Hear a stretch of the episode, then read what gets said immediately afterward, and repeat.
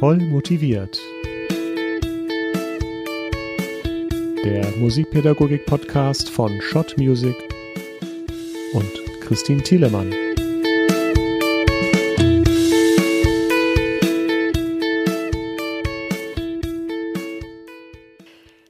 Liebevoll motiviert Community. Heute zu Gast hier in unserem Podcast ist der Saxophonist, Musikschulleiter, Autor, Arrangeur und Dozent Jörg Sommerfeld.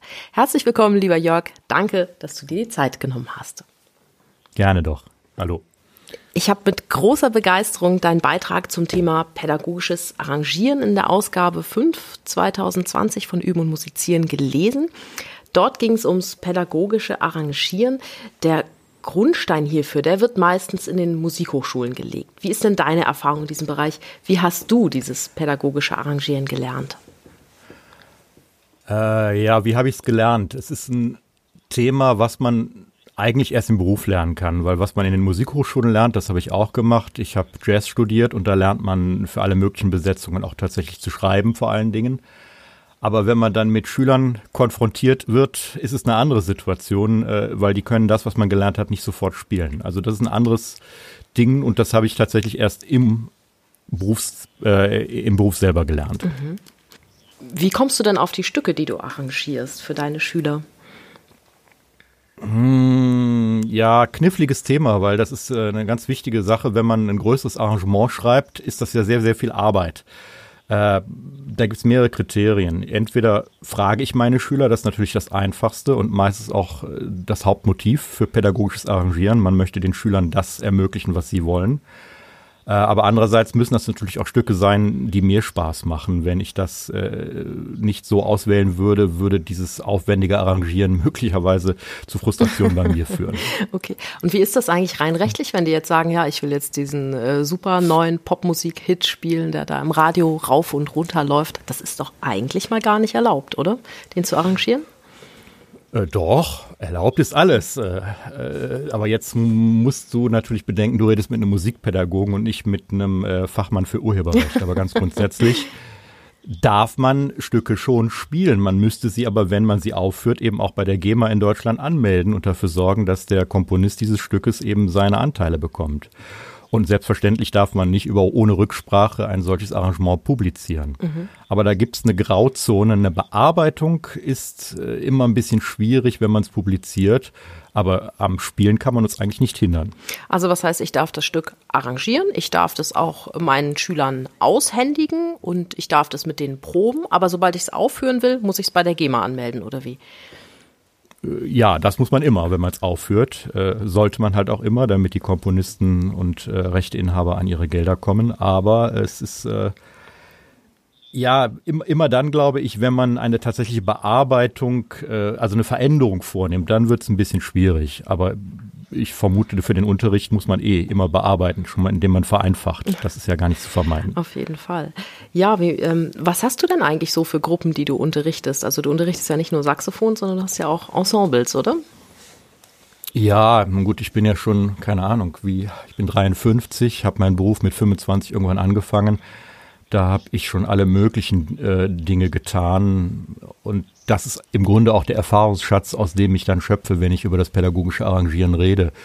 Also ich habe äh, alle möglichen Standardensembles von einem jungen Blasorchester bis Big Band und natürlich Instrumentalgruppen äh, schon gehabt, für die ich arrangiert habe. Ich habe aber auch schon mal sowas wie eine Hauptschulband geleitet, also wo wir ganz ohne Noten gearbeitet haben.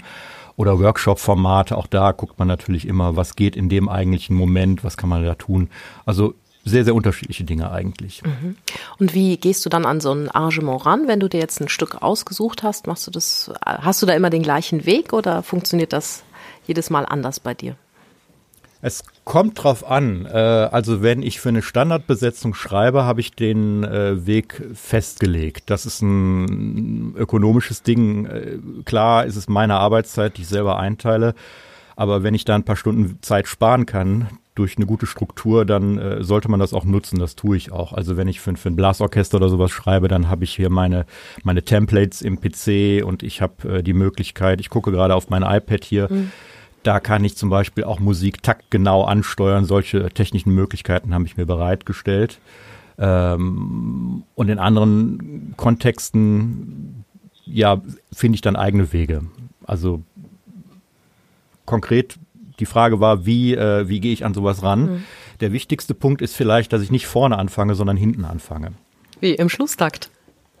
Ja, äh, unter Umständen im Schlusstakt, zumindest beim Höhepunkt. Und das ist entweder, also meistens ja der Schluss des Stückes oder noch besser gesagt, wenn wir über die Pädagogik reden, äh, die Aufführung des Stückes. Also ich überlege, ah, okay. wo soll das Stück denn letztendlich wie gespielt werden? Wie viel Probezeit habe ich zur Verfügung? Davon hängt dann ab, wie schwierig ich das ganze Ding machen kann. Denn äh, Kinder können vieles lernen, aber wenn ich nur noch vier Proben habe, dann darf ich es trotzdem nicht zu schwierig machen. nee, das sollte man nicht tun. Ja, und ähm, wie hältst du das? Ich, in, ich meine, ich kenne jetzt dein, dein, dein Bläserklassenmaterial, das Aditio, das habe ich auch schon sehr gerne verwendet in meinem Unterricht mit den Ensembles, die ich leite. Ähm, Hast du da immer so, so, so eine Vorliebe, dass du immer der ersten Stimme jetzt die Melodie gibst und der vierten Stimme die Bassstimme? Oder hast du da irgendwie ein bestimmtes System, nach dem du arbeitest? Ja, also wenn du über Aditio sprichst, dann habe ich da ein System. Das Aditio ist ja so angelegt, dass äh, im Grunde der Lehrer selbst schon während des Unterrichts noch arrangieren kann. Das heißt, er kann Stimmen anders verteilen, er kann Zusatzmaterialien, die wir online gestellt haben, auch nutzen. Mhm. Wir haben äh, also bei Aditio konkret diese super schwierigen Zusatzstimmen, mhm. die dann immer für diese einzelnen Leistungsträger noch zum Ensemble hinzugenommen werden können. Ähm, und die Frage, ob ich immer die Melodie in die erste Stimme tue, nein, weil ich habe auch manchmal leistungsstarke Tubisten, denen mhm. muss ich auch was bieten. Ja, auf jeden Fall. Ich habe auch eine Weile lang ähm, viel arrangiert für das Ensemble, was ich geleitet habe und da habe ich das dann häufig so gemacht, dass ich natürlich auch nicht die Melodie in meine erste Stimme gelegt habe, sondern ähm, die anderen irgendwie mehr oder weniger passende Begleittöne dazu habe spielen lassen, sondern dass jeder mal die Hauptstimme und aber auch mal die Begleitstimme spielt. So werden dann die Schüler auch gleich dafür sensibilisiert, dass man einzelne Funktionen musikalisch anders ausdrücken muss. Und was ich dann auch immer sehr schön finde, ist etwas Besonderes einzubauen in das Arrangement, was es dann einfach einzigartig macht, auch für die Schüler. Also vielleicht ein einen kurzen Moment Body Percussion oder irgendwas, ja, weiß ich nicht, klatschen, stampfen oder auch singen. Und ähm, ja, der ganz besondere Clou bei meinen Arrangements, die ich so mache, ist immer eine Stimme, die so einfach ist, dass sie selbst von absoluten Anfängern gespielt werden kann. Also irgendwie sowas wie eine Fünftonstimme.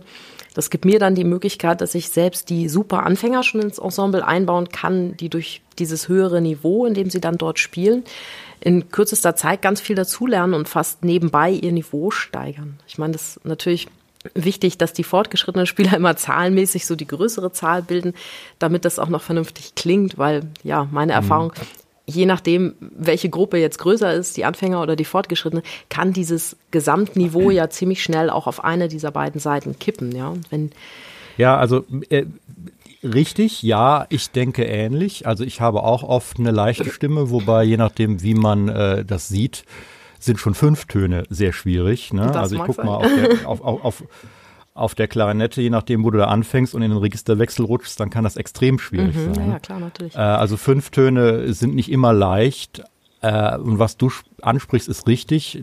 Das ist ja der Aspekt der Binnendifferenzierung, so heißt es in der Schulpädagogik, dass man halt unterschiedliche äh, Leistungsniveau versucht zu verbinden. Ich würde es aber noch weiter differenzieren. Also ich würde nicht nur sagen Anfänger und Fortgeschritte, sondern wenn jemand die Anfängerstimme kann, mhm. müssen wir natürlich als Lehrkräfte auch irgendwie dafür sorgen, dass der irgendwann etwas Schwierigeres spielen kann. Und da braucht es dann auch noch Zwischenstufen, die man einbaut. Also es reicht nicht nur schwer und leicht, sondern schwer, mittelschwer und etwas schwieriger oder ganz schwer muss irgendwie eingebaut werden. Und ein Lehrer muss natürlich den Überblick haben, wie kommt man von der einen in die andere Stimme. Wie kann man mal einen Schüler dazu auffordern, dieses oder jenes auszuprobieren. Ja, und dann ist das Empfinden natürlich auch sehr subjektiv. Was ist schwer für mich? Äh, was ist schwer für einen anderen? Ne? Ja, würde ich gar nicht so äh, subjektiv nennen, aber äh, auf den einzelnen Instrumenten ist das extrem schwierig. Ich habe das mal als Holzbläser, der ich ja bin, mir klar gemacht als ich versucht habe, für mein erstes Bläserklassenprogramm, inzwischen arbeiten wir anders, äh, diese amerikanischen Unterrichtsmaterialien zu nutzen. Mhm. Und dann bin ich hingegangen und habe gesagt, wieso können meine Hornisten das nicht spielen? Und dann bin ich zu einer Hornlehrerin gegangen und habe gesagt, so erklär mir mal, wie Horn geht. Ja. So die Basics. Und dann habe ich halt dieses äh, Material äh, von den amerikanischen Verlagen ihr vorgelegt und hat gesagt, erklär mir mal, was meine Schüler nach drei oder vier Wochen können müssen. Mhm. Und habe dann relativ schnell festgestellt, ja, dass auf dem Horn eine ganz andere Schwierigkeit besteht als eben auf der Trompete, was eben an, an, der, an der Transposition liegt. Ne? Das mhm. Horn ist ja immer irgendwo zwischen Trompete und Posaune. Ergo ist die Schwierigkeit ganz anders verteilt. Mhm. Also es liegt dann am Instrument, nicht an der individuellen Wahrnehmung. Mhm. mhm. Darf ich noch fragen, mit welchem Notenschreibprogramm arbeitest du denn? Ach, ich bin Traditionalist. Ich arbeite mit Sibelius, aber aus rein pragmatischen Gründen. Ähm, Sibelius ist äh, verlagstauglich. Meine Materialien beim Verlag habe ich teilweise selber geschrieben. Mhm. Ich bin sehr stolz darauf, dass ein Traditionsverlag meinen Notensatz angenommen hat. Ähm, aber es ist so, dass Sibelius für mich so ein bisschen der Industriestandard ist. Zumindest haben alle Musiker in meiner Umgebung ebenfalls Sibelius mhm. und das macht das Austauschen von Daten einfacher. Es gibt andere Produkte, die sicherlich auch gut sind, aber in meiner Umgebung sind die nicht so verbreitet und darum habe ich es für Sibelius dann eben genommen, mhm. also Sibelius ausgewählt. Okay, und wie machst du das, wenn jetzt deine Schüler auch ähm, Lust haben, ein Notenschreibprogramm für sich zu entdecken? Empfiehlst du ihnen dann auch Sibelius?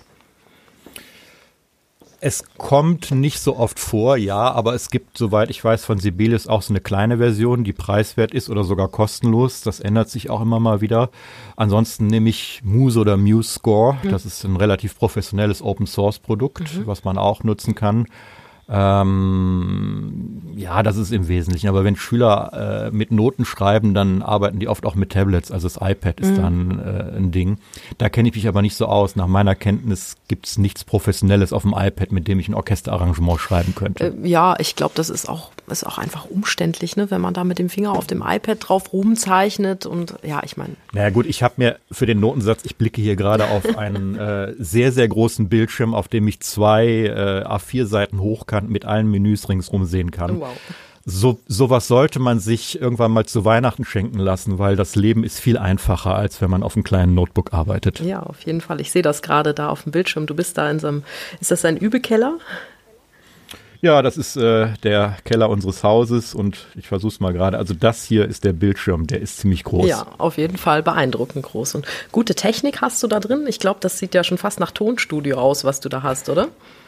Ja, das ist so ein Hobby halt. Ne? Also ich habe hier so ein kleines digitales Tonstudio, haben ja viele Musiker und äh, ich spreche gerade eben auch in so ein kleines Studiomikrofon. Mhm.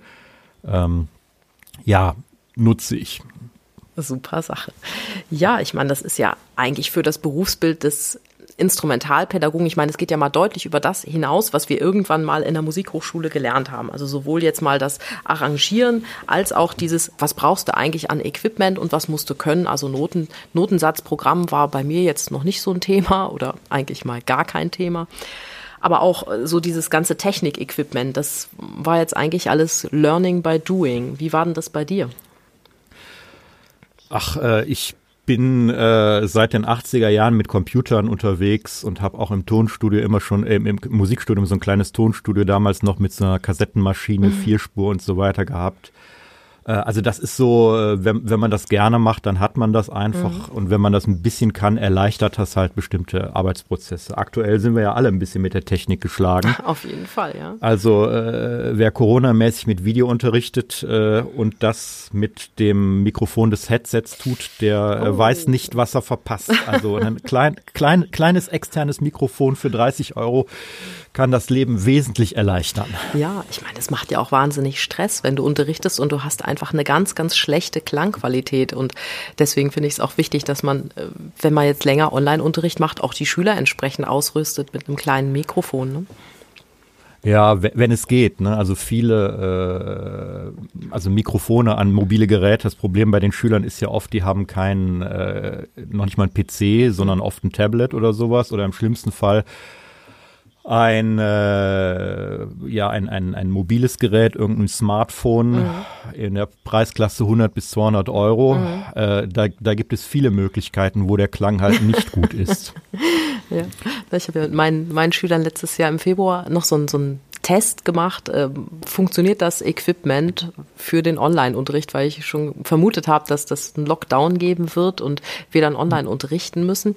Und deswegen habe ich dann alle, die jetzt technisch nicht so hochgerüstet waren, also ich habe wirklich geguckt, dass die alle irgendwie einen Laptop da haben und ein vernünftiges Mikrofon und dass auch die, die Audioeinstellungen, sofern das möglich ist, da so ein bisschen modifiziert sind, dass der Klang auch bei mir so ankommt, dass ich auch seriös was dazu sagen kann.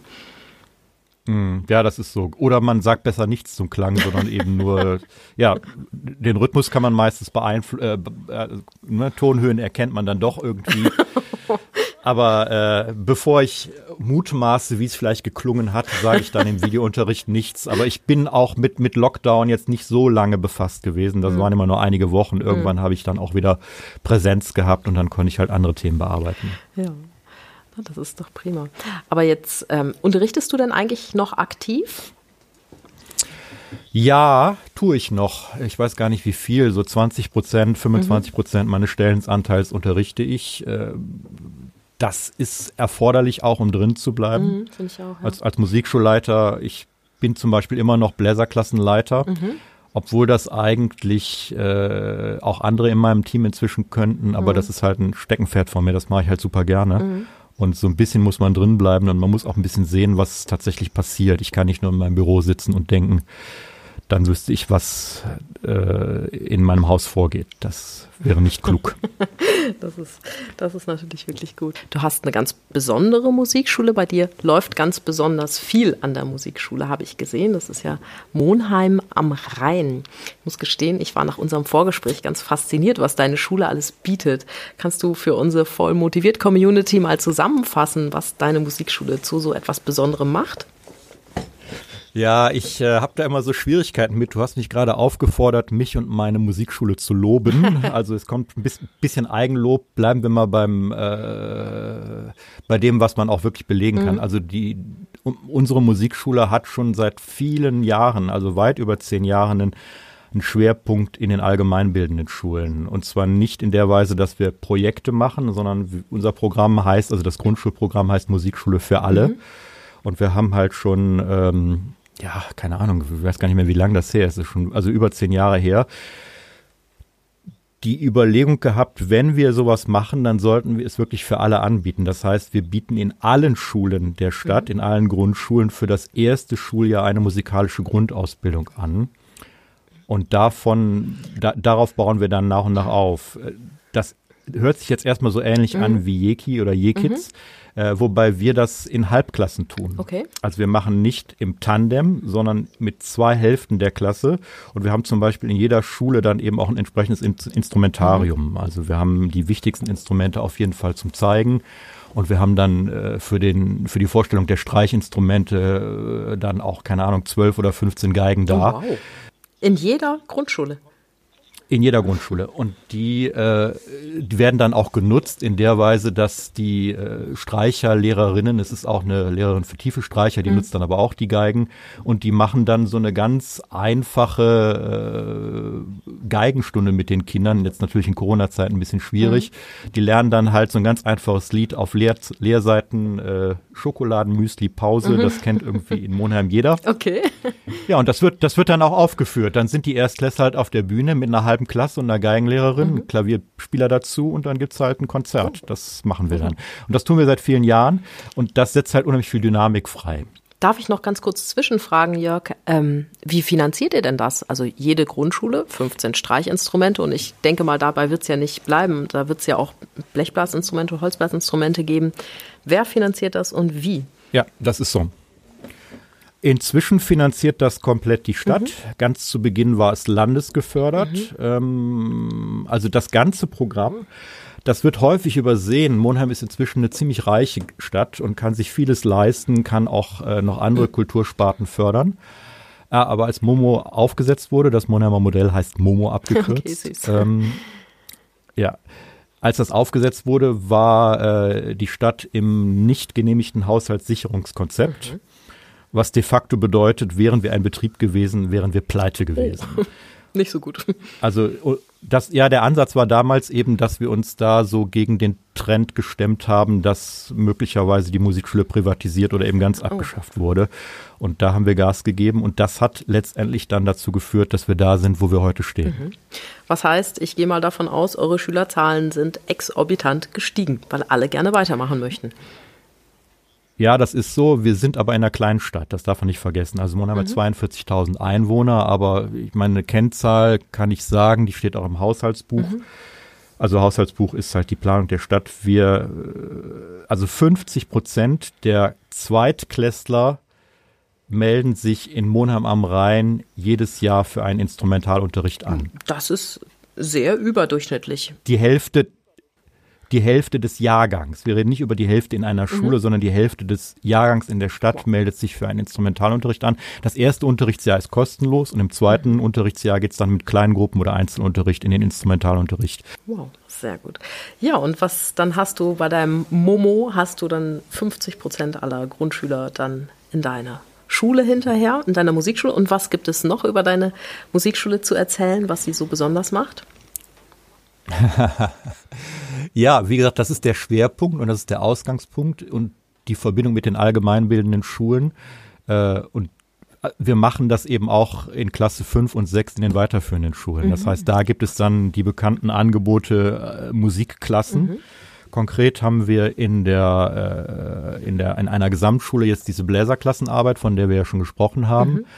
Und was wir gerade seit zwei Jahren aufbauen, da ist eine Kollegin von mir aktiv, also das ist nicht auf meinem äh, Mist gewachsen. Das, äh, die Lorbeeren gehören anderen. Wir bauen eine Orchesterklasse auf. Oh, wow. Mit einem Gymnasium zusammen. Das heißt, dem Gymnasium, die haben uns gesagt, super, äh, Streicherklasse ist schön, mhm. aber wir haben ein Orchester, wir wollen mehr. Okay. Und wir überlegen gerade und arbeiten daran, eben ein, ein Konzept aufzusetzen, das sich orientiert an der Streicherklassenpädagogik, mhm aber von dem, von dem wir eben schon gesprochen haben, auch äh, ausgeht, dass nämlich nicht alle dasselbe spielen, sondern mhm. dass verschiedene Schwierigkeitsstufen möglich sind. Und dann eben weitere Instrumente mit äh, in das Programm aufnimmt. Also wir äh, haben zunächst mal das Schlagwerk, also mhm. komplettes klassisches Schlagwerk mit aufgenommen, mhm. weil uns das am einfachsten schien. In dem aktuellen Jahrgang arbeiten wir mit Blasinstrumenten, konkret jetzt erstmal mit der Oboe, weil das auch bei uns ein äh, Instrument ist, was nicht so nachgefragt ist, aber fürs Orchester dringend gebraucht wird. Ah ja, okay. Super Idee. Ja, da ist ja richtig was los in Monheim. Gibt es denn noch irgendeinen Punkt, den du da über deine Musikschule erzählen könntest, jetzt heute hier im Podcast? Ja, ich versuch's mal, äh, in aller Kürze ist so eine Musikschule nicht zu beschreiben, aber was man vielleicht auch bedenken sollte, ist, dass wir, wenn wir so viel mit allgemeinbildenden Schulen machen, trotzdem die Begabtenförderung nicht vergessen. Also wir haben ganz konkret auch ein Förderprogramm für besonders begabte Schülerinnen und Schüler aufgelegt. Das heißt, die bekommen dann zusätzlichen Einzelunterricht von uns für ein Jahr finanziert, wenn sie bestimmte Kriterien erfüllen. Äh, und das sehr bewusst auch schon eben tatsächlich im Grundschulbereich. Mhm. Nicht nur da, aber auch dort. Also wir können einzelne uns besonders begabt erscheinende Schülerinnen und Schüler äh, auch mit zusätzlichem Unterricht versorgen, um halt denen auch mal eine Chance zu geben, sich äh, über das, was in ihrem Umfeld normalerweise so für gut gehalten wird, hinauszuentwickeln. Ne? Und wie wählt ihr dann diese Kinder aus? Man muss vielleicht erstmal klar sagen, äh, wir haben sehr bewusst die Entscheidung getroffen, den Begriff Begabung sehr weit zu fassen. Mhm. Es gibt ein Konzept, das wir auch mit dem Stadtrat abgestimmt haben, der, äh, was eben besagt, dass äh, wir die zehn Prozent besten Schüler als mhm. begabt definieren. Ah, also Begabung auf der Skala ist es ja einfach eine Definition, eine Setzung. Du sagst, mhm. der oder der ist begabt. Äh, man könnte auch sagen, die zwei Prozent Besten oder die ein Prozent Besten. Wir haben aber gesagt, äh, wir können es nicht so genau wissen. Mhm. Und wir machen das Netz lieber ein bisschen feiner und nennen ein paar Schüler zu viel begabt, ja. als dass wir irgendein begabtes Kind übersehen. Okay. Ergo haben wir also ein, ein, ein, ein, eine Logik, die uns sagt, die zehn Prozent, also die zehn besten Prozent unserer Schüler sollen mhm. erstmal ins Programm Und in den Grundschulen ist es relativ einfach. Wir haben so Prüfungen, die die Kinder ablegen können. Bronze, mhm. Silber, Gold, so mhm. ein bisschen ähnlich wie die Schwimmabzeichen hier in Deutschland. Müssen die das ablegen oder dürfen die das ablegen? Ja, im Prinzip legen wir denen das sehr nahe. Mhm. Das macht meistens der Schüler, der, der Lehrer alleine und die mhm. kriegen dann auch so eine Metallmedaille dafür ah, ja. und freuen sich dann darüber. Äh, dahinterlegt sind dann eben bestimmte Kriterien. Äh, in der Schweiz, man kennt ja diese Normetüden des, des Blasmusikverbandes, aber natürlich viel, viel einfacher für Grundschule gedacht bei uns. Mhm. Und diese Kriterien müssen erfüllt werden. Und wir haben dann einfach definiert, wenn ein Kind äh, eine, eine Stufe überspringt, also schon in einem Jahr das Silberabzeichen macht, was du durchaus möglich ist, okay. dann gehört es eben zu den Besten. Und das kann dann eben schnell geprüft werden und dann ist das Kind auch sofort im Programm. Oh, das ist natürlich perfekt. Ja, wir haben hier in der Schweiz ähm, die Stufentests, die gibt es ja auch anderenorts. Und das finde ich echt eine sehr, sehr schöne Sache. Es ist auf der Seite der Musikschule Luzern, kann man das sehr gut lesen, wie das funktioniert. Aber es haben auch andere Schweizer Musikschulen da. Ähm, ich habe da nur kürzlich drauf gestöbert, weil ich auf der Suche nach Pflichtstücken war. Es gibt immer ein Pflichtstück, was du vorspielen musst pro Stufe und ein wahlfreies Stück. Wir haben jetzt bei uns in der Gegend so ein Modell mit sechs Stufen, die du hier vor Ort abprüfen kannst. Und wenn du dann die siebte, die schwerste Stufe machen willst, dann musst du es im Konservatorium machen, in Wintertour.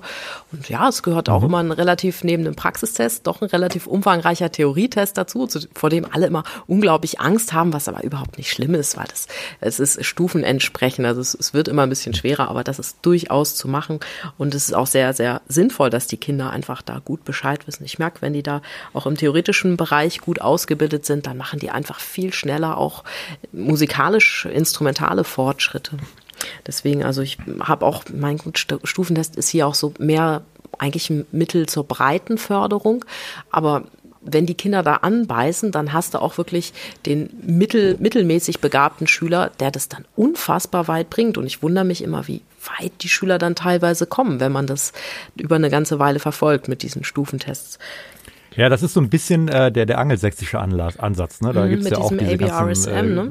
Ja, ist einer von, es gibt ja mehrere. Mhm. Also in den USA ja auch diese, diese Gradings, die ja. die haben. Also die, die Idee, dass man ein Instrument in einer bestimmten Weise und mit einer bestimmten Reihenfolge lernt, äh, das ist ja auch, ist, ist ja auch durchaus diskutiert in der mhm. deutschsprachigen mhm. Pädagogik, ob das der richtige Ansatz wäre oder ob man nicht Kreativität oder Musikalität anders fördert mhm. als durch das Instrumentenlernen. Äh, ich tendiere auch zu solchen Sachen. Ich habe es eben noch gelesen. Mhm. Äh, also der Autor Hilbert Meyer, der ist vielen Schulmusikern bekannt, mhm. der äh, Schul, ja, Schullehrkräften äh, bekannt, der hat hier die ganzen Standardwerke geschrieben mhm. und der hat sowas geschrieben wie, äh, ich kann es jetzt nicht wörtlich zitieren, aber jede Lehrkraft wendet äh, für, für ihren Unterricht äh, ausgesprochen oder nicht ausgesprochene Stufungen an. Also relativ normal, dass mhm. man sich so ein, ein, Bild zurechtlegt, in welcher Reihenfolge in deinem Fall jetzt vielleicht Trompete gelernt wird. Mhm. Da mag es Abweichungen von geben, da muss man aufpassen, aber die Reihenfolge äh, zum Beispiel der Töne auf der Klarinette ist relativ klar gesetzt. Ich würde mhm. nicht in der zweiten Oktave irgendwie ganz oben anfangen, sondern irgendwo in der Mitte mit wenig Fingern. Das ist relativ logisch und das baut sich auf und das kann man Kindern vermitteln und äh, denen auch sagen, komm, wenn du das jetzt machst, kannst du als nächstes dieses machen. Und daran kann man halt tatsächlich Stufen feststellen und auch eben Dynamik erzeugen, weil mhm. Kinder ja weiterkommen wollen. Ja, absolut.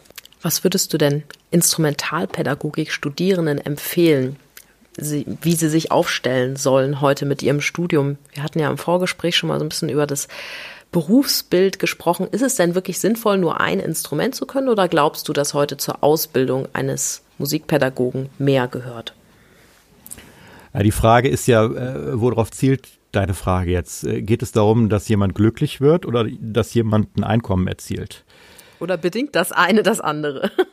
Wenn ich das Fach Horn studieren würde, Oboe oder Fagott, dann braucht man nur in die Statistiken der Musikschulverbände zu gucken um herauszufinden, dass die Überlegung, damit eine volle Stelle an irgendeiner Musikschule zu mhm. bekommen, relativ unrealistisch ist. Mhm. Ähm, wenn ich Klavier oder Gitarre lerne, dann ist es was anderes. Mhm. Da ist es in vielen Musikschulen so, dass auch Vollzeitstellen denkbar sind. Mhm.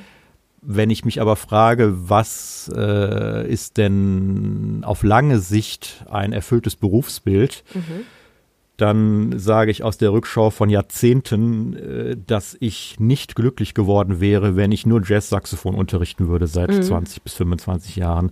Das ist es nicht. Also man sollte als Student davon ausgehen, dass nichts so bleibt, wie es ist. Mhm. Und dass man auch äh, als fertig studierter Mensch noch lange nicht fertig ist, sondern äh, sich nach und nach noch andere Themen aneignet, entweder durch eigene Konzepte oder durch Fort- und Weiterbildung, da gibt's ja auch einiges. Und mehr, also als, gerade als Bläser, äh, die meisten unterrichten ja sowieso mehrere Instrumente, spätestens jetzt mit den Bläserklassen. Mhm.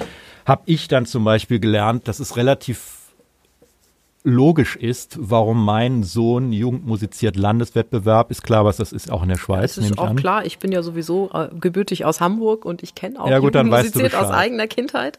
Ja, ich habe das mit, mit den Österreichern schon mal ausgetauscht. Da heißt mhm. es ja prima la Musica und ja, die genau. Frage ist, das ist ähnlich, aber ein bisschen mhm. anders. Aber das ist schon ein Niveau und der hat Unterricht als Trompeter bei einem Posaunenlehrer gehabt. Da habe ich okay. mich damals immer drüber gewundert. Und jetzt sage ich, na, ist eigentlich logisch. Mhm. Die, Verband, die Verbindung ist ja da. Man unterrichtet ja. halt Instrumente. Äh, der Posaunenlehrer konnte auch relativ gut Trompete spielen, mhm. aber mein Sohn hat wahrscheinlich besser gespielt am Ende als er und trotzdem hat er sehr gut abgeschnitten da. Mhm. Ja, wow.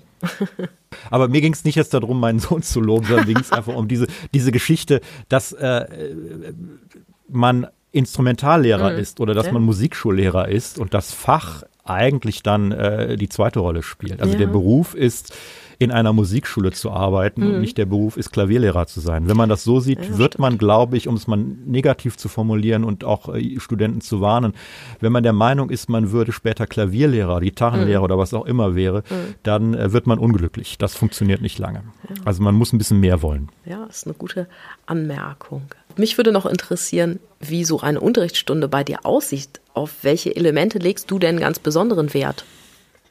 Nein, wenn ich, wenn ich eine Rockband unterrichte, was ich auch schon getan habe, äh, dann sitze ich auf der Heizung, habe die Hose, Hände in der Hosentasche und lass die machen und, und, und kommentiere das dann hinterher und gucke, mhm. was wir besser machen können. Okay.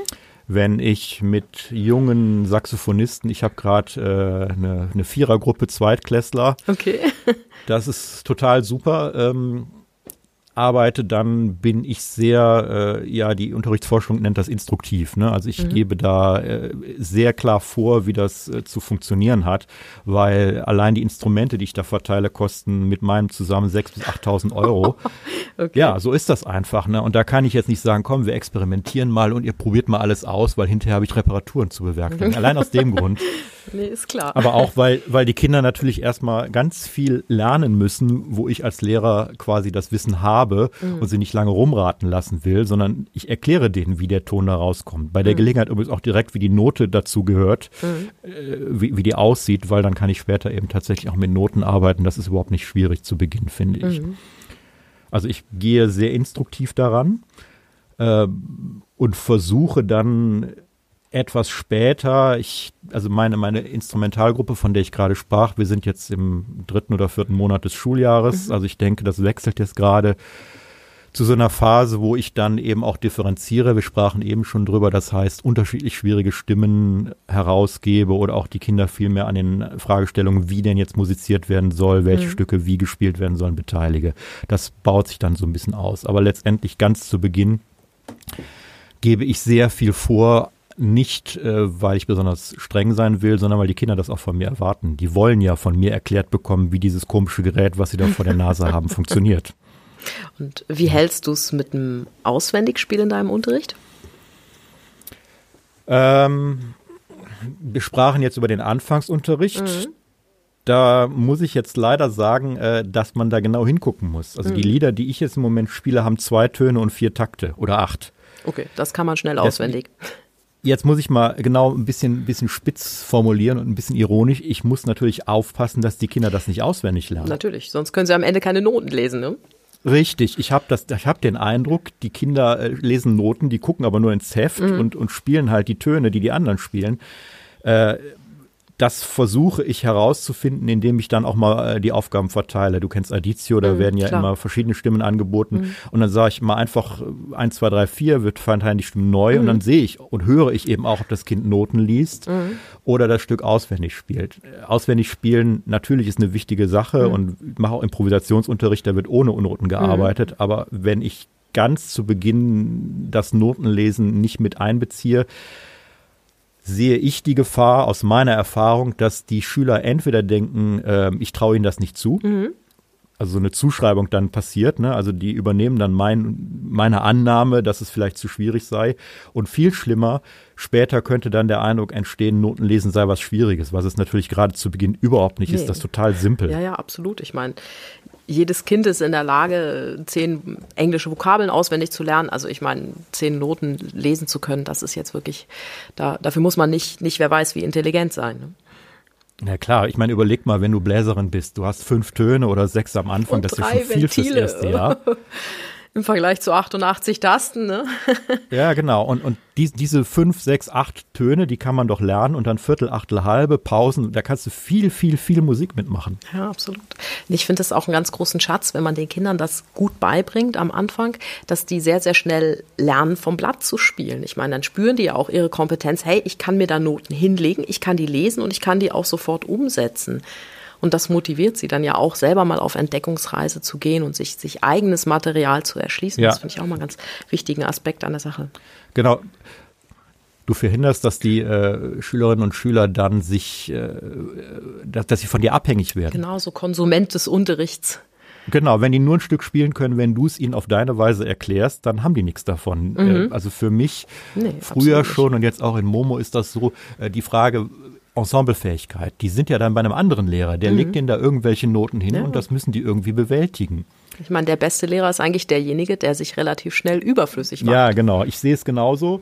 Äh, aber wenn wir über den Anfangsunterricht reden, dann äh, stehe ich meinen Schülern immer zur Seite. Aber ich stehe dann auch teilweise an der Seite. Ich lasse die vorne auf die Bühne. Ich bin äh, seitlich, wenn irgendwas schief geht. Aber auch schon die, die Zweit- und Drittklässler, die sollen ganz alleine auftreten. Das gehört dazu.